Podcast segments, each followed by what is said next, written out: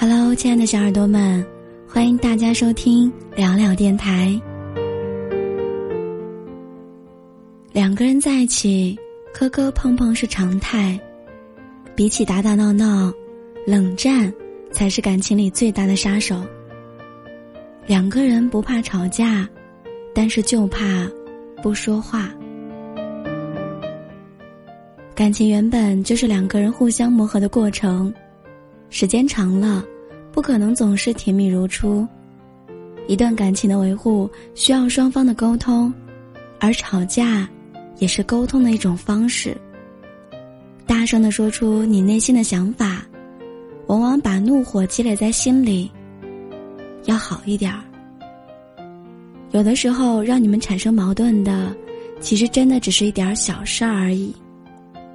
如果这个时候选择冷战，对方根本没有办法知道你的想法，两颗心只会越走越远。感情不是一道选择题，谁对谁错，并没有那么重要。总要有人做出一些退让，感情才能走得更加长远。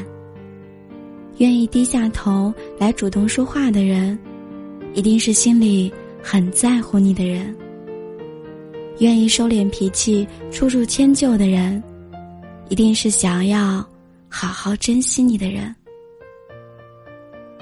爱从来不是一辈子不吵架，而是即使吵完架之后，你也能够坚定的说：“余生，我还想和你一起过。”世界那么大，声音那么多，感谢你愿意聆听我。我是聊聊，感谢收听，